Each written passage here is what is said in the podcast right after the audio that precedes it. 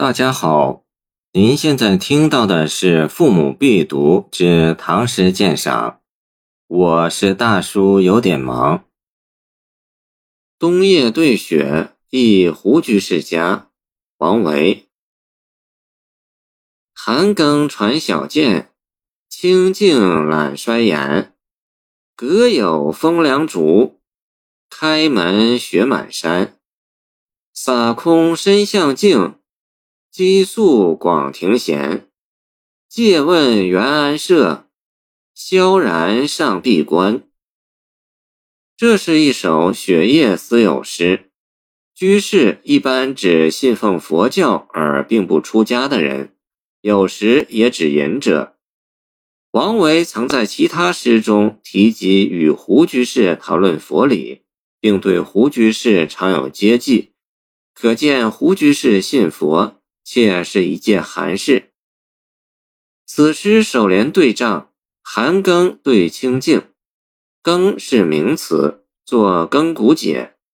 见指漏见，古代计时器漏壶中用以指示时间刻度的箭状指针。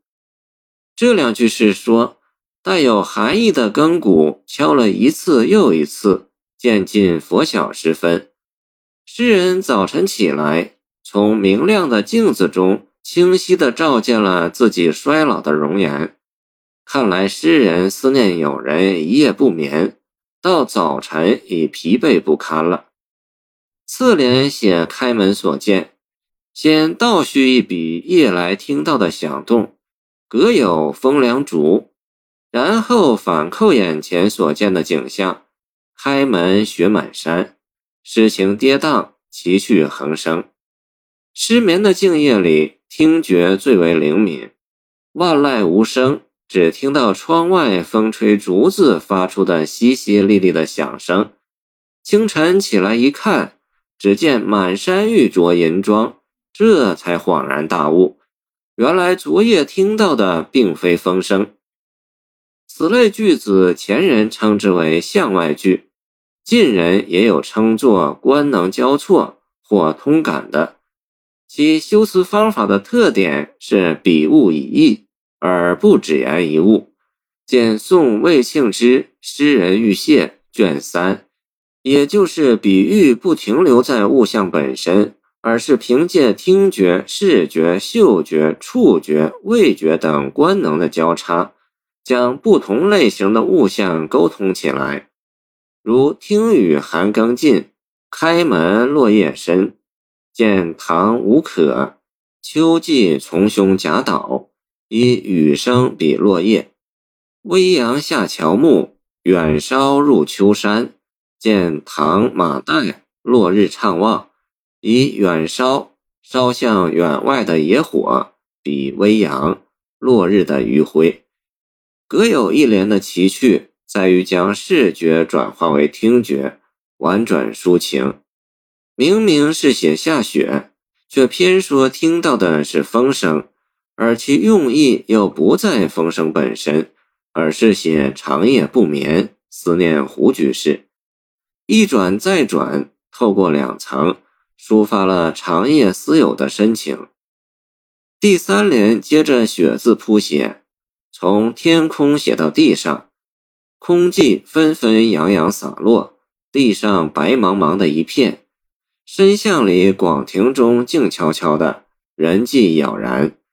诗人渲染这一场大雪，目的并不是欣赏这一无边无岸、晶莹洁白的琉璃世界，而是寄情于景。透过雪景传达出无处不在的广大的寒冷，为转写对胡居士的更深一层的意念叙事。尾联即直接落到对胡居士的意念上。借问元安社，萧然上闭关。元安，后汉人，家贫。有一年天降大雪，几丈雨，穷人们都扫开雪路外出乞食。唯独元安的家门前积雪未动。洛阳令巡视见此，以为元安已死，命人除雪入户。只见他僵卧其中，问他何以不出去？他说：“大雪天大家都在挨饿，无意去求人。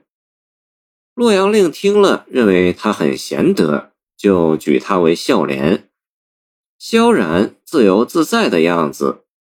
请问哪里是袁安的家呢？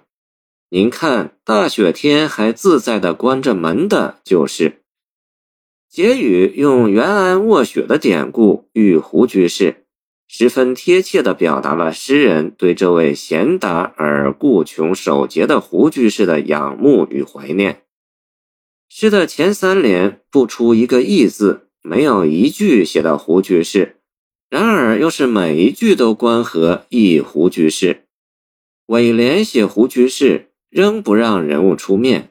只是写大雪之中关门闭户的胡居士的住处，而透过袁安的典故，胡居士的形象与操守影影绰绰地得到了表现。